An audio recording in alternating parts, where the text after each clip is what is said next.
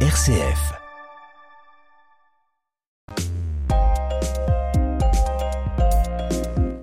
Alors cette émission, Joël, ben, c'est la première de l'année 2024 et nous présentons à, à nos fidèles auditeurs hein, qui nous écoutent par millions tous les meilleurs voeux de bonne et heureuse année. Bonne année à toutes et à tous. Alors à ce propos, Bernard, as-tu passé une bonne Saint-Sylvestre Ah oui, oui, Joël, pas de problème. On remarque d'ailleurs que la célébration du début de l'année présente un caractère quasi universel.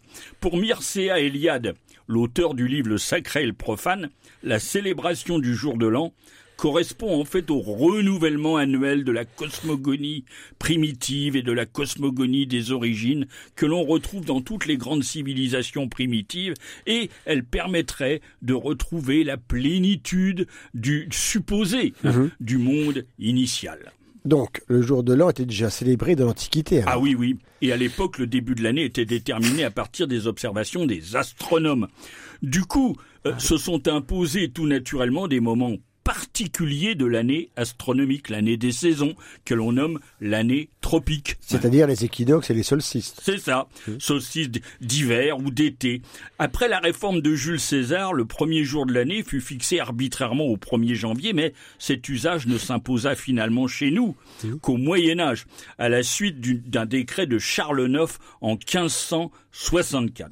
Pourtant, le 1er janvier ne correspond à aucun moment particulier de l'année astronomique. Ah non, même si cette date est assez proche du solstice d'hiver, à l'inverse du Nouvel An dans l'Égypte ancienne, où le début de l'année était placé après le solstice d'été, vers le l'équivalent du 18 juillet aujourd'hui, hein, mhm. lorsque le Nil incarné par Osiris, manifestait les premiers signes de sa crue annuelle. À l'époque, le jour de l'an, marquait le retour à la vie d'Osiris, le réveil du pays et simultanément le renouvellement de la vigueur du pharaon. D'accord. Alors comment s'appelait le premier mois de l'année? Il portait le nom de Thoth, l'ami d'Osiris incarné par le dieu Hermès chez les Grecs. Et à l'époque, le jour de l'an donnait des Donnait-il déjà lieu les réjouissances? Alors oui, d'après Plutarque, le premier jour du mois de Thoth, mhm. les Égyptiens mangeaient et s'offraient du miel et des figues. Ouais, c'est quand même plus intelligent que de brûler des bagnoles. Hein. Oui, c'est chose. et les autres peuples de l'Antiquité, ils fêtaient aussi le Nouvel An? Alors si on en croit Émile Biémont dans son livre magnifique Rythme du temps, la trace la plus ancienne dont on dispose à propos de la célébration du Nouvel An remonte à 2000 ans environ avant Jésus-Christ, avant la première dynastie de Babylone. Certaines villes de Mésopotamie, hein, là-bas entre le Tigre et l'Euphrate, avaient adopté pour le début de l'année, curieusement, l'équinoxe d'automne. C'est pourquoi le septième mois de l'année s'appelait Tashritu, qui veut dire commencement, mot que l'on retrouve un peu déformé aujourd'hui dans le calendrier mhm. hébreu. Moi je croyais que dans l'Antiquité, l'année commençait à l'équinoxe de printemps à peu près notre actuel 21 mars. Alors, à partir de la première dynastie babylonienne, le début de l'année fut déterminé à partir du lever héliaque de l'étoile Unga, mm. alpha du bélier, une étoile qu'on appelle aujourd'hui Amal, c'est-à-dire quasiment à l'équinoxe de printemps. Le nouvel an babylonien devint alors le, le premier jour du mois de Nissanou, lequel était marqué par de grandes festivités en l'honneur de Marduk, qui était le dieu protecteur de Babylone. Alors, Peux-tu nous rappeler ce qu'est le lever héliaque d'une étoile? Alors le lever héliaque, c'est le moment où cette étoile est la dernière à se lever à l'aube avant que le soleil apparaissent. En Perse, l'actuel Iran, hein, le Nouvel An avait également lieu à l'équinoxe de printemps. La fête qui l'accompagnait se nomme Nowruz et durait six jours. ah, oui, oui, oui. Ah, oui, les festivités. À ce moment-là, Osmoud, le dieu du bien et de la lumière, triomphait des ténèbres et du génie du mal qui s'appelait Ahriman. Entre les deux intervenait Mitra, hein? divinité importante chez les Perses, qui jouait en quelque sorte le rôle de médiateur. Hein, hein. Et, chez les Grecs? Alors, chez les, chez les Grecs, Joël, c'était un peu le bazar.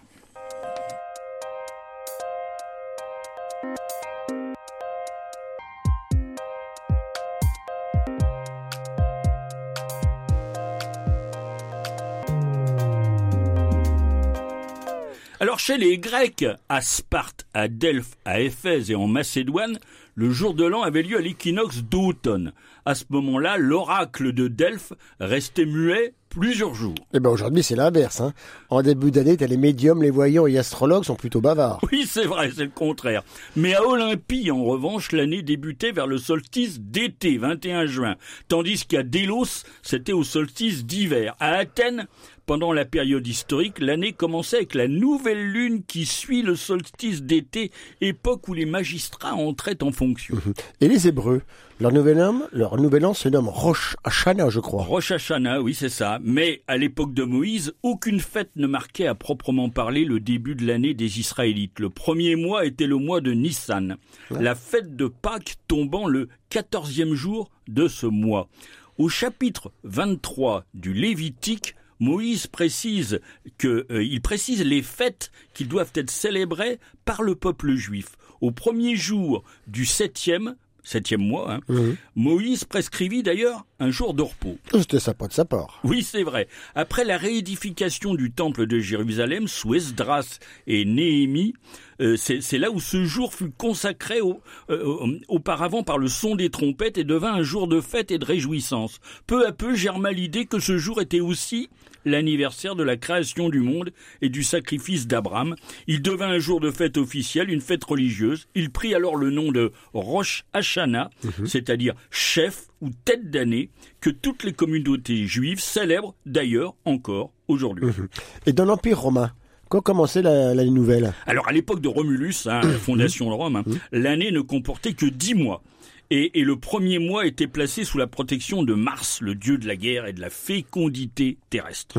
Et l'année commençait donc au printemps? Oui, mais sous Numa Pompilius, on ajouta deux mois, à savoir Januarus et Februarius. Oui, bah nous actait le mois de janvier-février. Exactement. Avec l'avènement de la République, Hmm. les Romains prennent l'habitude de distinguer les années en indiquant le nom du consul en exercice. Or, le consulat était une magistrature dont le mandat durait précisément juste un an.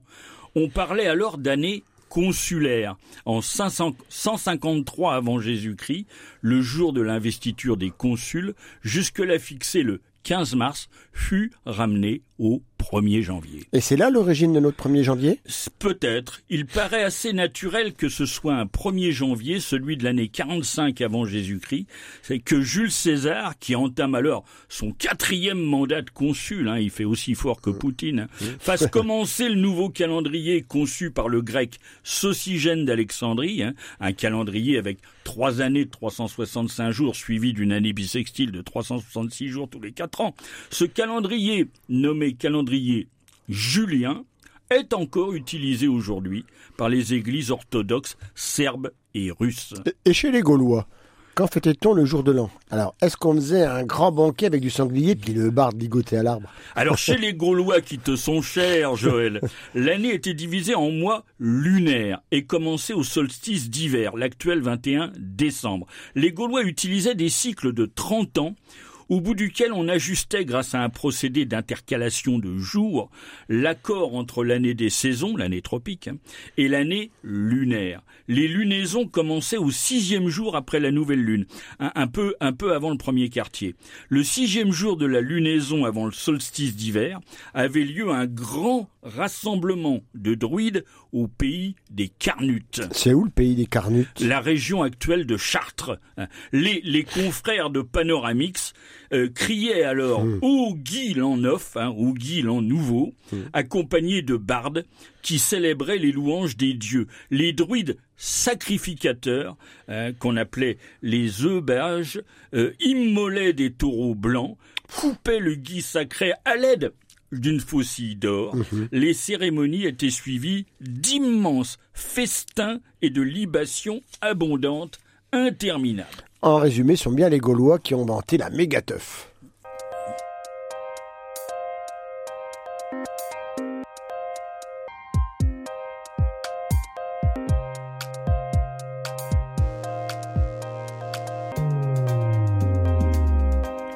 Et chez les premiers chrétiens, quand avait lieu le Nouvel An Alors, la date de naissance supposée du Christ fut sujette à débat entre les églises d'Occident et d'Orient, et ce jusqu'à la fin du IVe siècle. Certains plaçaient la célébration de la, nativité à l'épiphanie, d'autres au milieu de mars ou bien du mois de mai. Les calendes de janvier restaient célébrées euh, par des réjouissances traditionnelles. Oui. Alors quand a-t-on fixé la naissance du Christ? Le 25 décembre Alors seulement au 5e siècle.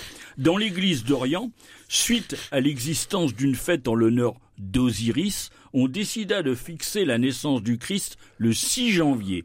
La date du 25 décembre devait en principe correspondre au début de l'année, mais suite à la persistance de traditions païennes hein, mmh. liées au calendrier de janvier, c'est seulement au VIe siècle, dans le 18e canon du deuxième concile de Tours en 570, que l'on trouve mentionné pour la première fois la, la mention de la célébration du 1er janvier. Donc le jour de l'an, le 1er janvier, date donc de cette époque Eh ben non, même pas. Au 6e ah, ah, ah. et 7e siècle, l'année débutait le 1er mars dans plusieurs provinces de France. Du temps de Charlemagne et sans doute jusqu'au XIIe siècle, l'année commença à Noël.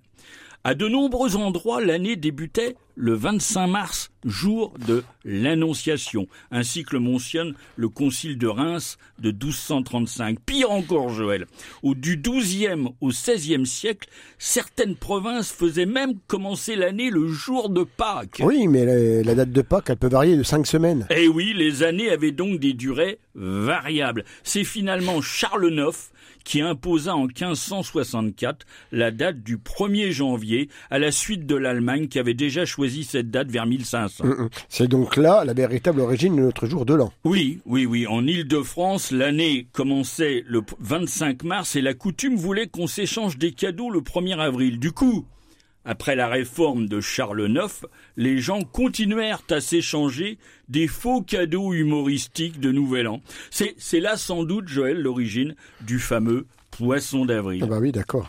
Alors, mais après l'Allemagne et la France, quand les autres pays ont-ils fini par adopter comme nous, le 1er janvier comme premier jour de l'année Alors ça s'est fait très progressivement. Dans les Pays-Bas espagnols, sous le règne de Philippe II d'Espagne, la réforme du 1er janvier intervint en 1576. Et en Angleterre? Alors en Angleterre, ils sont toujours un peu à la traîne, où l'année commençait le 25 mars, le changement eut lieu seulement en 1752. En Suède, l'année suivante, par contre, en Écosse, bien avant, 1599. Quant à la Russie, l'année commença le 1er janvier du calendrier julien à l'avènement du tsar Pierre le Grand en 1682. Mmh. Alors aujourd'hui, on peut le dire, hein, le jour de l'an, le 1er janvier, est adopté quasi universellement. Dans le monde entier Ah oui, toutefois, il reste de par le monde, oui, oui, bien sûr, mais il reste de par le monde des célébrations de Nouvel An autres que, que le 1er janvier. Par exemple, dans le sud de l'Inde, le Nouvel An tamoul est célébré au solstice d'hiver. Il est caractérisé par des pèlerinages religieux et une cuisson rituelle du riz nouveau. En Thaïlande, le nouvel an est fixé en mars-avril, où les moines bouddhistes exorcisent les esprits et en échange reçoivent des cadeaux. Hum, et puis il reste le nouvel an chinois. Hein. Oui, il a lieu fin janvier ou début février selon notre calendrier grégorien. Il est précédé par un rite d'expulsion des démons et aussi par des spectacles de théâtre. À cette occasion, des offrandes sont offertes aux dieux.